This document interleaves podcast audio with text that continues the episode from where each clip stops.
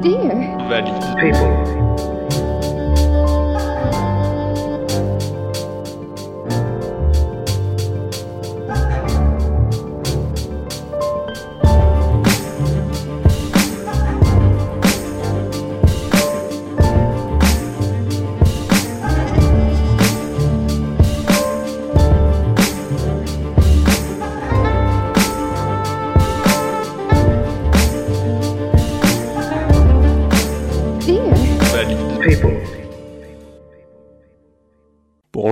tous, bienvenue sur Dear Valley People, l'émission qui parle de handicap sans tabou. Dans nos deux premières émissions, on a exploré la définition du mot handicap, ce qui se cache derrière, les racines. Dans notre deuxième émission, nous avons exploré les termes utilisés pour euh, les personnes en situation de handicap, invalides, en situation de handicap, handicapé, y a-t-il vraiment un bon mot D'ailleurs, récemment, m'a rappelé un terme que j'avais pas entendu depuis longtemps, le terme de cotorep. Cotorep, euh, terme euh, très ancien et pas vraiment, euh, pas vraiment très flatteur. Je voulais chercher, cher auditorice, euh, ce que ça veut dire réellement. Aujourd'hui, nous allons explorer la première catégorie du handicap et non, ce n'est pas le handicap moteur comme on voit à chaque fois, c'est ce qu'on appelle le handicap invisible. On en a parlé en fin d'émission la dernière fois. C'est le handicap invisible, donc qui ne se voit pas, et pourtant qui est 80% de la population des personnes en situation de handicap. Aujourd'hui, euh, pour explorer cette première catégorie, j'ai deux invités avec moi. D'abord Estelle, bonjour. Bonjour. Comment ça va Estelle? Stressé, mais ça va. Ok. Et j'ai avec moi aussi euh, Marianne. Bonjour, bonjour. Comment ça va? Ça va très bien. Chaud? Très chaud. Ok. Affreusement chaud. Ok. Oui, c'est vrai qu'à Montpellier, ici, euh, l'été a commencé. Ça y est, l'été a commencé. Nous cramons, nous cramons littéralement sous le soleil, tel des lézards. Bon, euh, Les est-ce- vrais Montpelliérains n'ont pas si chaud que ça. Ça va. Ah, Ouais, et ben on n'est pas tous des vrais Montpellier. Ben voilà. Eh ben, rentrez chez vous, voilà. mais non, mais non, cher auditorice, ça reste avec nous. Donc, pour explorer la question du handicap invisible, Estelle, est-ce que vous pouvez nous dire pour vous ce qu'est le handicap invisible euh, Est-ce que vous le côtoyez euh, tous les jours? Le handicap invisible, qu'est-ce que c'est? Eh ben, c'est un handicap qu'on ne prend pas au sérieux et qu'on a l'impression que les personnes refusent de, de voir et de comprendre. Euh, et, c'est vrai que quand on en parle souvent, c'est non mais c'est pas un vrai handicap ou non mais ça va t'exagères. Alors qu'en vérité, c'est quand même quelque chose de, bah, qui est là, même si on le voit pas. Enfin c'est ouais c'est répétitif mais c'est ça quoi. Marianne, est-ce que vous avez quelque chose à rajouter? Dans mon expérience, le handicap in- invisible, au-delà d'être un, d'être un terme qui est on ne peut plus approprié pour la situation, c'est, c'est en fait un, une surprise constante chez les gens, euh, souvent qui va de pair avec une espèce de pitié étrange, où devant leurs yeux, vous passez de personne à pas personne. À soit cette personne est en train de me mentir, essaye de s'attirer un privilège en prétendant un handicap, ou alors, Oh, mon Dieu, je suis vraiment désolée, j'avais pas remarqué, oh là là, quelle, quelle horreur. Et à ce moment-là, on cesse d'être un humain au même niveau que le leur.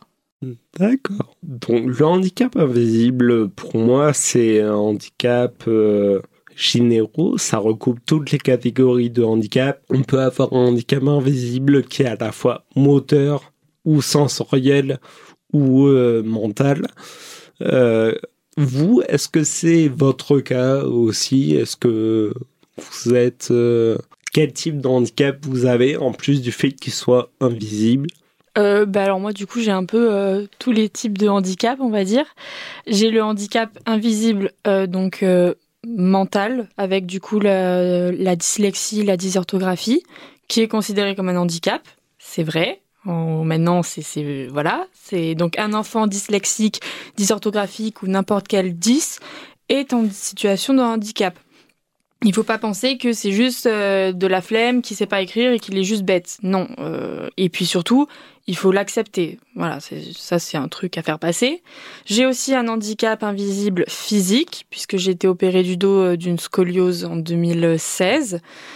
Et donc forcément, je ne peux plus faire de sport. J'ai le dos qui ressemble à une planche à repasser. En gros, je ne peux pas faire de dos rond ou quoi que ce soit. Et le dernier handicap, le handicap le plus important, j'ai envie de dire, celui qui, qui a toujours été présent mais qu'on a détecté il n'y a pas très longtemps. C'est tout simplement un handicap donc euh, psychique. Euh, et cet handicap-là, ça s'appelle le trouble de la personnalité borderline. D'accord. Merci Estelle. Et vous, Marianne? Alors moi, j'ai un handicap euh, physique qui, par traitement et temps passé, a ajouté à ça un, un handicap mental. D'accord. Tout à l'heure, vous avez dit, Marianne, que les gens ne savaient pas où se placer, un peu de pitié, un coup ils nous considèrent comme une personne, puis ils savent et ils nous considèrent plus comme une personne. Euh, j'ai lu sur internet qu'on tape handicap, euh, handicap invisible, on tombe sur une image qui marque mon plus grand handicap, c'est que le mien ne se voit pas. Qu'est-ce que vous avez envie de dire par rapport à ça? Est-ce que vous êtes d'accord, pas d'accord? Dans quel cas vous avez vécu ce genre de, problématique où finalement le, fait que les gens ne savent pas euh, être pire, entre guillemets, que les symptômes euh, causés par euh, vos pathologies? Alors, je pense que dans la plupart des cas, je ne peux pas dire que mon handicap, euh, enfin que le fait que les gens ne voient pas mon handicap soit plus fort que mon handicap parce que j'ai une douleur chronique et que les gens le voient ou pas n'a aucune influence sur la, la masse de douleur que je ressens euh, quotidiennement. Par contre, c'est vrai que euh, le fait que mon handicap ne se voit pas fait que quand j'ai à demander la place de quelqu'un dans le bus ou ou, à, faire valoir mon, droit de m'asseoir en fait, et que les gens ont cette première réaction de mais elle, est jeune, elle est, elle a l'air en bonne santé, euh, pourquoi je lui donnerais ma place? Eh ben même si ça ne m'est jamais arrivé que quelqu'un me la refuse, c'est quand même euh, un temps d'arrêt où je suis debout, où j'ai mal, parce que euh, les gens ne, ne considèrent pas le fait que mon handicap puisse être quelque chose de vrai. Mais dans mon cas précis, parce que je ne veux pas parler pour tout le monde, ce n'est pas vrai que le fait que les gens ne voient pas mon handicap soit plus impactant sur ma vie que mon handicap en lui-même. D'accord. Merci. Estelle Eh ben, alors moi, c'est vrai que pour mon handicap du coup physique, c'est à peu près pareil. J'ai des douleurs aussi euh, si je suis en station debout, assise ou allongée trop longtemps. Euh, donc c'est vrai que des fois, bah, je me raidis et je dis aux gens j'ai mal, euh, et ils veulent pas me croire forcément. Mais c'est vrai que pour le handicap psychique, donc celui qui me caractérise au final, parce que c'est celui qui fait que j'ai cette personnalité, que j'ai cette hypersensibilité et enfin que j'ai mon caractère, et ben c'est vrai que enfin je sais pas si c'est si handicapant que ça que les gens ne le voient pas parce que l'avantage de quand ils ne le voient pas, ben au moins ils ne me prennent pas pour euh, pour une tarée en fait. C'est très bête, mais on parle tout de suite d'un handicap psychique et pour on est des tueurs en série, on, on va leur faire du mal ou on veut se suicider. Euh. Non non les gars, euh, faut comprendre que c'est pas ça et que voilà. Donc non, je ne suis pas tarée. On n'a jamais cru que vous étiez taré, Estelle. Mais en effet, euh, il y a malheureusement beaucoup trop d'étiquettes très exagérées envers le handicap euh, psychique. Et d'ailleurs, Estelle, est-ce que vous pourriez nous dire en quelques mots qu'est-ce que le, la personnalité borderline? Puisque je pense que parmi nos auditoristes, il n'y a pas beaucoup qui savent. Moi, le premier, d'ailleurs, exactement, je serais pas capable de dire exactement ce que c'est. Allez-y. Euh, alors déjà, il faut dire que le trouble de la personnalité borderline, donc euh, c'est quelque chose de très courant au final, mais qu'on on ne parle pas beaucoup, qu'on a découvert, enfin qu'on reconnaît il n'y a pas très longtemps. Ça touche euh, plus de femmes que d'hommes. Encore une injustice. Euh, donc euh, voilà, c'est quelque chose qui, qui a toujours été présent, hein, ça existe depuis des années, mais il n'y a que maintenant où on, on le déclare comme un handicap. Donc trouble de la personnalité borderline ou état limite. Donc dans les deux cas, euh, on a l'impression que ça fait un peu personne limitée ou personne qui a fait un burn-out. mais en fait, c'est pas du tout ça. Souvent, ça se déclenche vers l'adolescence. Et donc euh, c'est des tout simplement ça fait un peu comme des crises euh, donc de dépression, euh, une hypersensibilité. On, on ne gère absolument pas ses émotions et surtout il y a souvent, c'est ce qui caractérise le trouble borderline, c'est la sensation de vide qui revient. Et, et ça, c'est vrai qu'il y a beaucoup de personnes qui peuvent s'identifier en se disant ah ben moi je suis borderline parce que je suis hypersensible ou je passe d'une émotion à une autre très rapidement. Mais faut vraiment comprendre que borderline c'est vivre ses émotions à 3000%, donc les bonnes et les mauvaises. Euh, mais il y a aussi cette sensation de vide et, ce vide c'est pas euh, Enfin, c'est vraiment, oui, cette solitude, on a l'impression qu'on va pas s'en sortir. Mmh. On la vit à 3000% aussi. Bien sûr. Marianne, une réaction? Euh, je n'y connais absolument rien, donc je m'excuse si je dis quelque chose d'insensible, de, mais est-ce qu'il y a des grosses différences, ou même d'ailleurs aucun rapport, entre le trouble borderline et la bipolarité? Alors, c'est des maladies communes, en fait, et cousines d'ailleurs. Euh, mais alors, en fait, euh, la bipolarité, c'est cyclique. Donc, euh, on va dire que pendant trois mois, tout va bien et après, ça va retomber, refasse dépression. On va dire que voilà, la bipolarité, c'est les phases. Donc, c'est maniaco-dépressif. Il y a des, phases donc dépressives et il y a des phases maniaques, donc souvent excitation et, colère, joie, enfin à, l'extrême et bien sûr dépression, crise suicidaire, etc. bah, du coup, borderline, c'est vraiment pas cyclique, enfin c'est tous les jours. Et c'est, euh, oui, enfin voilà, on va passer euh, de la joie euh, à la tristesse, et puis tout d'un coup, on va se sentir vide, et puis hop, rejoie, recolère. Enfin, vraiment, c'est voilà. Ok, merci. Merci Estelle. Et Marianne, est-ce que vous pouvez nous dire un peu plus sur votre pathologie, les conséquences que ça a? Parce que j'ai l'impression que c'est beaucoup de conséquences, autant en termes médicale, de prise de médicaments, de plein de choses en fait. Est-ce que vous pourriez un petit peu nous décrire tout ça? Donc euh, sans rentrer dans les détails de comment on en est arrivé là, actuellement j'ai euh, une douleur chronique. Euh, donc 24 heures sur 24 tous les jours de ma vie et j'ai, je suis à un niveau de douleur qui est aux alentours de 8 sur 10. Euh, qui est donc extrêmement invalidant, qui euh, m'empêche de bouger, qui m'empêche de vivre. Quand j'ai des crises de douleur et que je m'approche de 9 ou 10, je suis incapable de parler. Si les gens me parlent, je comprends pas ce qu'ils disent. C'est vraiment, euh, c'est tétanisant en fait comme, comme, comme sensation. Et donc cette douleur chronique vient de 8 ans d'accidents et de procédures et d'échecs entre le monde médical et la façon dont mon, mon corps fonctionne qui ont mené en fait à euh, euh, le nerf dans ma jambe droite, le grand nerf euh, qui longe le côté externe, a été étouffé par des œdèmes qui se sont formés dans ma cheville. Donc mon, mon nerf est mort en fait, il est atrophié, il, il, ne fonctionne plus. Et donc ça a comme conséquence sur ma jambe que par exemple mes orteils ne fonctionnent plus, donc je ne les sens pas, je ne peux pas les bouger. la partie avant de mon pied est pratiquement morte. Euh, j'ai pas de sensation au toucher, pas de sensation à l'écrasement, enfin ce genre de choses. Euh, j'ai très mal au genou puisque le nerf y passe. Euh, donc j'ai très mal quand je marche. La station debout est pénible, forcément.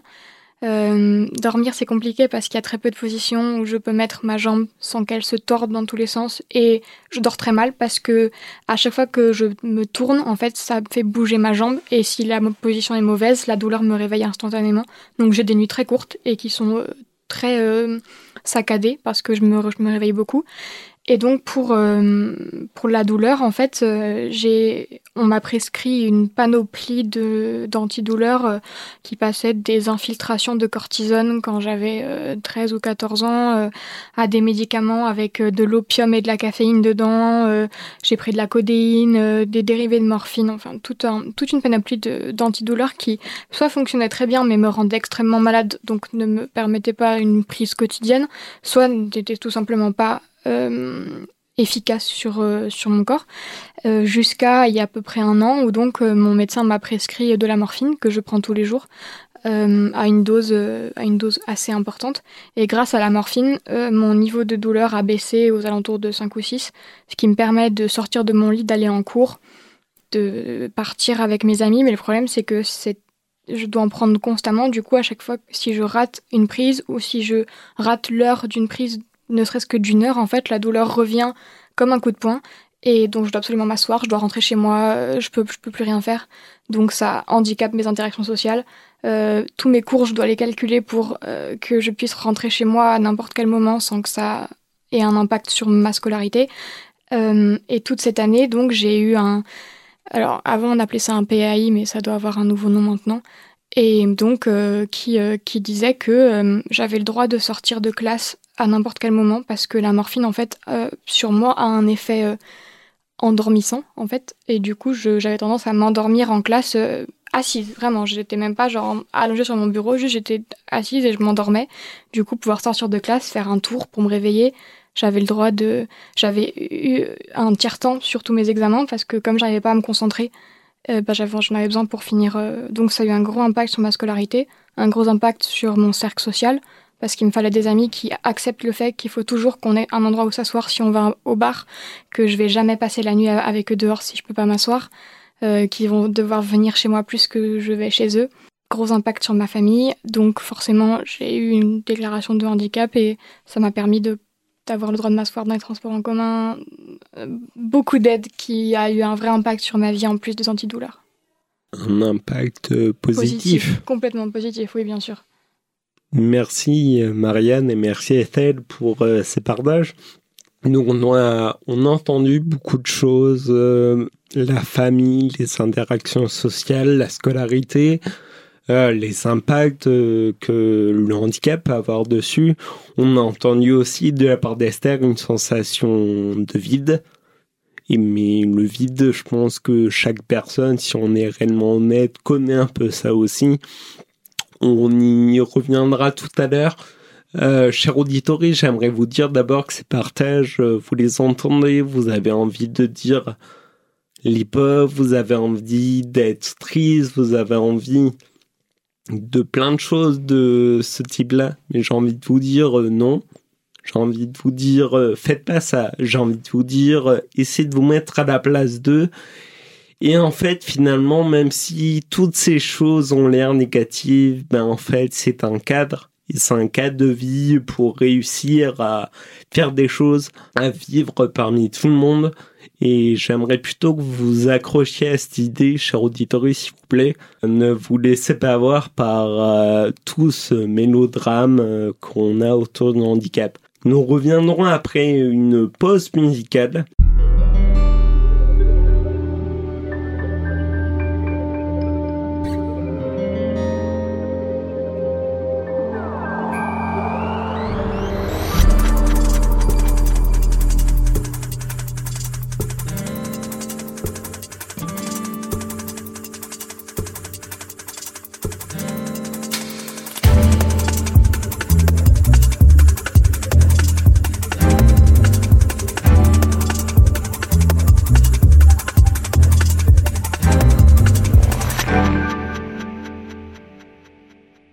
Et nous voici de retour sur Dear Valley People, toujours sur Radio FM+, en compagnie de Estelle et de Marianne, pour euh, discuter du handicap invisible.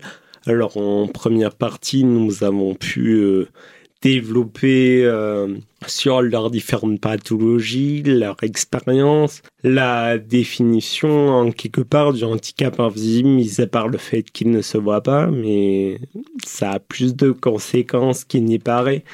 Et justement, Estelle, on commençait à parler des interactions avec autrui sur euh, le terme borderline. Qu'est-ce que vous avez à en dire? Alors, sur le terme borderline, c'est vrai qu'il y a beaucoup de personnes qui ont l'impression de, connaître ce terme parce que c'est un, petit peu une, ouais, une phrase à la mode ah je suis trop borderline parce que borderline c'est aussi euh, dans la culture de maintenant, c'est vraiment je change d'avis facilement, euh, je sais pas vraiment ce que je veux, enfin voilà.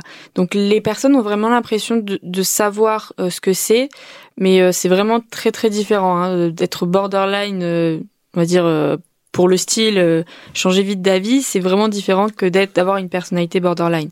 Donc c'est vrai que les personnes souvent, enfin moi ça me fait plus rire, mais je sais qu'il y a une grande communauté des personnes euh, borderline qui n'aiment pas du tout ça. Quand euh, des personnes euh, par exemple sur des pages Facebook disent ah je suis trop borderline j'ai encore changé d'avis ou je sais pas quoi alors que ces personnes ne le sont pas.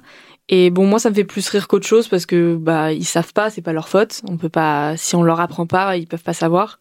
Donc voilà. Donc moi ça me dérange pas mais c'est vrai qu'il y a beaucoup de personnes qui ne savent pas ce que c'est. D'accord. Donc on présume de savoir ce que c'est. Comme euh, de votre côté, Marianne, on présume que vous êtes capable de rester debout dans le bus, on présume que vous pouvez faire telle chose ou telle chose. Euh, finalement, moi, j'ai envie de dire, c'est un peu la même chose dans mon cas, parce que je vous rappelle, cher auditoriste, que moi aussi, je suis en situation de handicap, situation de handicap moteur, où en fauteuil roulant, on nous présume toujours qu'on n'est pas capable de faire telle ou telle chose. Alors, euh, comme le disait Estelle, demandez en fait, euh, soyez curieux, vous ne savez pas, mais nous on sait poser des questions. Faut pas faire genre vous savez. On sait qu'on est dans une société aujourd'hui où les adultes savent. Si les adultes ne savaient pas, euh, ça serait bien triste. Sauf que la vérité, les adultes, ils savent pas des fois eux non plus. Ils apprennent tous les jours. Et nous aussi, on apprend euh, tous les jours. En effet, pour revenir à la situation que vous décrivez dans le bus, c'est l'une des choses qui me frappe moi tout le temps, qui me revient à l'esprit quand on parle de handicap invisible. C'est cette situation dans une file d'attente au supermarché ou autre et qu'on demande de passer devant et qu'on est vu euh, regarder avec beaucoup de colère, alors que fauteuil roulant, on n'en a pas forcément besoin, mais euh, on nous laisse passer automatiquement, alors que nous, on est assis, on n'en a pas euh, réellement besoin. Pourquoi ce décalage? Pourquoi cette inversion d'après vous? Je pense que ça vient beaucoup des préjugés des gens, de ce qu'ils supposent, parce que les gens aiment bien supposer, mais mais, mais oui, ça m'arrive tout le temps de demander la place de quelqu'un, de euh, passer la, la, file dans le supermarché parce que je peux pas rester debout et d'avoir euh, des gens qui chuchotent, des gens qui me regardent en mais oh, mais euh, mais t'es jeune, mais mais t'as l'air en bonne santé ou alors la meilleure, mais t'es trop jolie pour être handicapée. Et alors à chaque fois moi, ah vraiment. Et à chaque fois moi ça me ça me. Je sais même pas comment réagir. Je, je me retrouve plantée là, avec mon sac de course, à regarder une vieille dame qui vient de me dire que je suis trop jolie pour être handicapée. Mais, qu'est-ce que tu veux que je te réponde Qu'est-ce que qu'est-ce que tu veux que je te dise quand toi tu pars du principe que il y a un handicap, genre il y a un handicapé et il a une tête et il a un style et il a une façon de s'habiller et si tu ressembles pas à ça, bah, t'es pas handicapé parce que oh là là, regarde-toi. et, et, et, ça, et ça, me, ça, me, ça me fait rêver parce qu'il y a des jours où j'ai besoin de béquilles, où j'ai besoin de fauteuil roulant pour me déplacer. Et je, je, je suis dans mon fauteuil en, en train de, de monter une rampe et j'arrive au cinéma je me lève de mon fauteuil pour passer juste la petite marche et, genre pousser mon fauteuil pour continuer. Et là, c'est comme si Jésus venait d'arriver dans la pièce parce que, oh mon Dieu, elle s'est levée de son fauteuil, elle peut marcher. Alors, soit on a les hallucinés qui se disent, mais qu'est-ce qui vient de se passer? Ou alors on a les sceptiques qui disent, ah, encore quelqu'un qui triche et qui veut avoir des privilèges qu'il ne, ne mérite pas. D'ailleurs, au passage, c'est pas des privilèges, on en a besoin, merci. Donc, c'est, ça me, ça me, je sais même pas quoi y répondre à ces choses-là, à chaque fois personnes qui trichent, des personnes qui feraient semblant d'être handicapées. Estelle, qu'est-ce que vous en pensez? Est-ce qu'il y aurait des gens qui feraient semblant d'être handicapés? Alors, euh...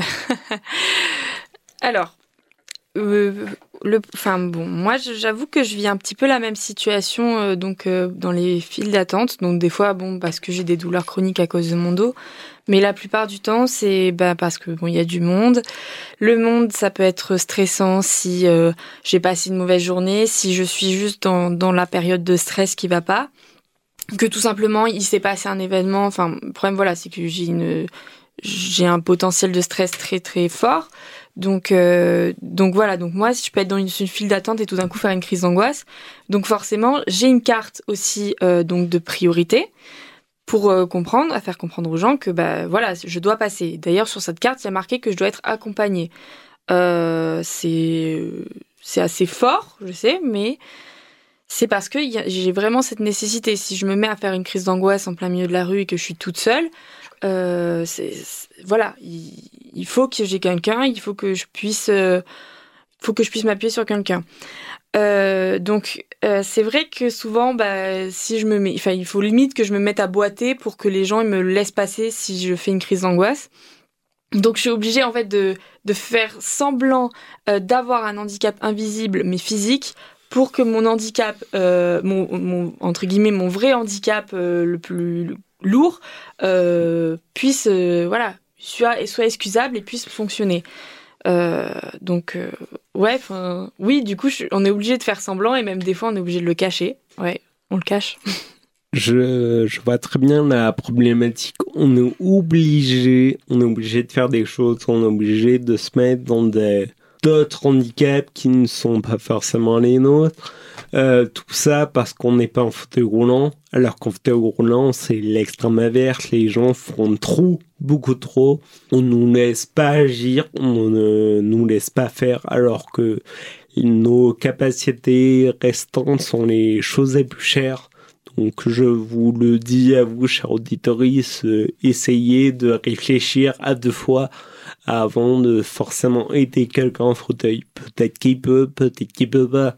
Demandez-lui, c'est la meilleure personne pour savoir. Et on revient à ces problématiques du handicap visible ou invisible. Dès qu'il est visible, dès que c'est un fauteuil, ben, ça devient plus normal de l'aider quand il fait une crise, quand il a un problème, alors qu'une personne euh, qui fait une crise d'angoisse au milieu de tout le monde, personne ne fait rien. Euh, bienvenue dans la société actuelle. Je trouve ça assez triste de devoir ben, exagérer, de devoir euh, toujours euh, essayer de réfléchir à comment je vais réussir à être bien perçu pour être aidé euh, finalement. Est-ce que il n'y aurait pas aussi euh, quelque chose de problématique dans le fait d'être debout? Euh, J'ai lu récemment dans un livre que malheureusement je ne suis jamais rappelé le titre, excusez-moi, que dans la société d'aujourd'hui, euh, notamment dans les transports en commun, les gens sont debout. Les gens sont tout le temps debout et c'est comme ça qu'ils se reconnaissent en fait et qu'il y a une forme de ben, on est tous là, on est ensemble. Il y a ça forme un ensemble. Et au milieu de ces gens debout, il y a une personne en, fauteuil et ça déstabilise tout, ça change tout. Euh, Qu'est-ce que vous auriez à dire là-dessus? Est-ce que vous pensez que c'est le fait de debout qui offre une certaine familiarité entre les êtres humains ou pas? Euh, moi, je pense qu'en fait, il y a une question de, il y a une question de d'esthétique et genre de glamour. De euh, euh, les gens, ils ont une vision du handicap. Ils ont envie que, ils ont envie que toutes les personnes hand- handicapées ressemblent à cette vision qui est qui est propre, qui est euh, alors que ce qu'ils voient pas, c'est quand nous, enfin, quand moi je suis chez, je suis chez moi et que je me traîne jusqu'à mes béquilles parce que sinon je peux pas aller aux toilettes, euh, enfin ce genre de choses. Et du coup, cette, cette, cette vision de la personne debout, qui est pour eux euh, l'épitome de la personne qui est en bonne santé, parce qu'à partir du moment où on est debout, on n'est ni personne âgée, ni enfant, ni personne en situation de handicap, on est le, voilà l'ép- l'épitome de la personne capable. Et ben, à partir du moment où on où on n'adhère pas à cette vision-là, on rentre dans la catégorie euh, du handicap qui leur plaît, où ils savent, où ils pensent savoir quoi faire, comment aider, euh, comment se comporter, ce qui est vraiment pas forcément le cas. Euh, et, donc forcément, eh ben, une personne en, situation de handicap qui d'un coup peut se lever, qui d'un coup endosse le rôle d'une personne capable, d'une personne valide, d'une personne qui ne rentre pas dans leur stéréotype, bah, ça les déstabilise. Ils se sentent trahis ou mentis ou euh, comme si on avait un, comme s'ils avaient un la main mise en fait sur quelque chose qui est privé et qui nous regarde, comme si en fait le fait qu'on se trimballe pas avec un panneau qui dit bah, c'est possible que je me lève bientôt, et eh ben on vient de leur mentir en fait, et du coup comme on les a trahis, on fait pas partie de leur groupe, et donc à partir de ce moment-là, et eh ben voilà, on n'est plus parmi eux. On a besoin tout le temps de prouver nos capacités ou nos incapacités auprès de tout le monde. Estelle, euh, qu'avez-vous à dire sur euh, cette notion de santé? La, santé, elle est sacrée aujourd'hui, elle est euh, la personne en bonne santé. Est-ce qu'elle existe déjà? Est-ce qu'il y a quelqu'un qui est 100% en bonne santé aujourd'hui? Malheureusement, je ne suis pas très sûr. Et pourquoi finalement cette euh, réaction qui est à l'opposé euh, envers euh, la personne qui n'est pas en bonne santé, qu'on est presque à faire culpabiliser qu'elle ne soit pas en bonne santé? Bah Alors oui, pour moi, non, il n'y a pas de personne en bonne santé actuellement. Hein, qu'on le veuille ou non, on a toujours des petits problèmes. voilà, mais, mais c'est vrai que c'est selon le handicap ou selon la pathologie qu'on a, euh, ben, je trouve que les personnes, oui, sont plus ou moins compréhensives. Par exemple, on prend le, le cas tout bête. On prend une personne euh, donc anorexique et on prend une personne obèse. Euh, dans le cas de la personne anorexique, on va en avoir peur, on va dire oh la pauvre, elle va, elle va nous claquer sous les doigts, on va la casser ou quoi que ce soit, et on va la faire culpabiliser en disant bah si tu veux t'en sortir, il faut juste manger. Non, mais euh, bon ça c'est une autre histoire. Enfin, il faut être logique au bout d'un moment. Si c'était ça la solution, il y aurait plus d'anorexiques dans le monde. Euh, alors qu'à contrario, une personne obèse, eh ben, on va plus s'en moquer et elle va plus nous dégoûter qu'autre chose. On va, voilà, on va tout simplement lui dire, bah c'est ta faute, t'as qu'à faire du sport. Sauf qu'il y a des personnes qui ben, n'ont pas la possibilité, soit parce que c'est euh, elles, elles peuvent pas parce qu'elles ont un handicap, soit tout simplement parce que bah, c'est leur morphologie. Euh, donc, euh, donc voilà, à chaque fois, selon la pathologie, on, est plus ou moins considéré et surtout on est plus ou moins à plaindre. Donc euh, moi là, ce que je vois, c'est que voilà, une personne en fauteuil, on va la plaindre. Une personne en béquille, on va un peu la plaindre, mais bon, elle se tient debout. Bon, elle ok, elle a une troisième jambe, mais quand même. une personne, bah, par exemple comme Marianne, qui a besoin d'aménagement de temps en temps, bah, on va la plaindre, mais que quand on voit qu'elle a mal. Et après, une personne ben, comme moi qui n'a pas en soi de douleur euh, physique, mais qui a besoin pourtant d'aménagement, euh, et ben, et ben on va pas du tout la plaindre et on va même dire, euh, bah, va dans un institut, euh, va à la Colombière à Montpellier et tu verras, tu t'en sortiras quoi. Mais c'est pas du tout ça. Merci Estelle. Marianne, vous pouvez euh, dire quelque chose? Ouais, justement par rapport à, la, à la santé dont, dont, on vient de parler, ça me, ça me rappelle quelqu'un que je vais pas nommer, qui, euh, qui a un jour en parlant de handicap, euh, avant que j'ai ma reconnaissance de handicap, mais j'avais déjà mes douleurs et tout ça, m'a dit avec le plus grand sérieux du monde que en fait la, la nature se débarrassait des des éléments défectueux de l'espèce et que la seule raison pour laquelle il y avait encore des personnes en situation de handicap moteur ou, ou, euh, euh, mentaux dans, dans, notre société, c'est parce qu'on est à un niveau d'évolution où on a réussi à garder en vie des gens qui seraient morts à euh, à la naissance ou juste après leur accident.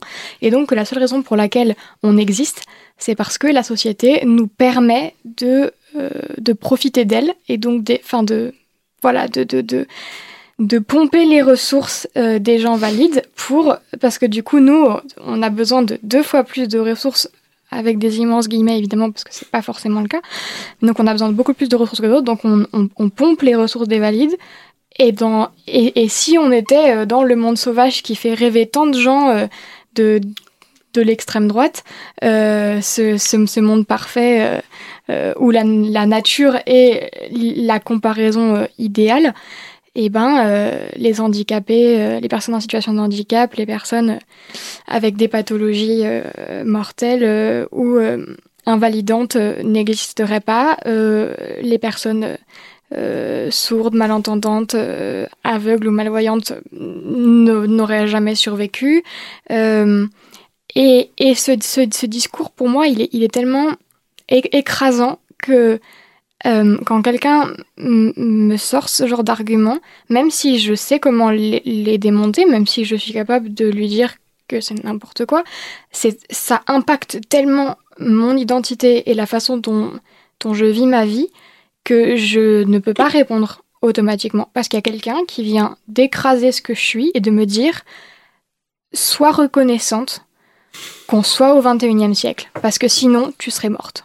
Et alors ça, ça y a rien à dire. C'est on, on peut pas répondre. Et ben merci de la société, merci pour l'argent et pour tout le reste. Hein, des bisous. Euh, oui, non.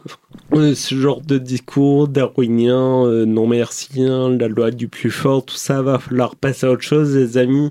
On n'est plus à la compétition, on est à l'époque de la coopération. Nous vivons tous sur une même planète qui est en train de mourir. Je pense qu'il va falloir se main dans la main faire des choses. Euh, merci pour euh, vos interventions, euh, Marianne et Estelle. Malheureusement, on arrive à la fin de cette émission de Dear Valid People. J'aimerais juste en profiter pour dire que la société APF France Handicap a produit une exposition sur le handicap invisible.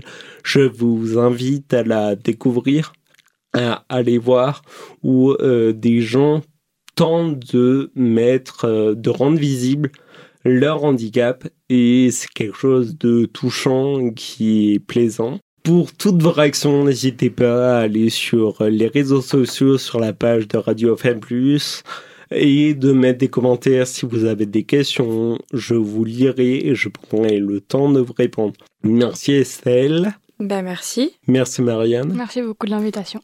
C'était Dear Valley People sur Radio FM+. Bonne journée à tous.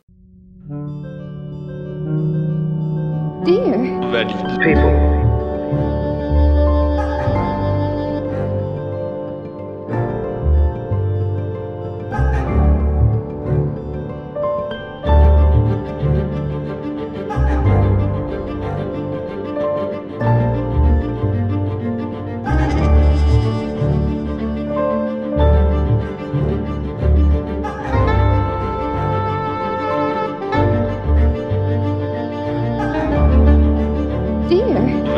People.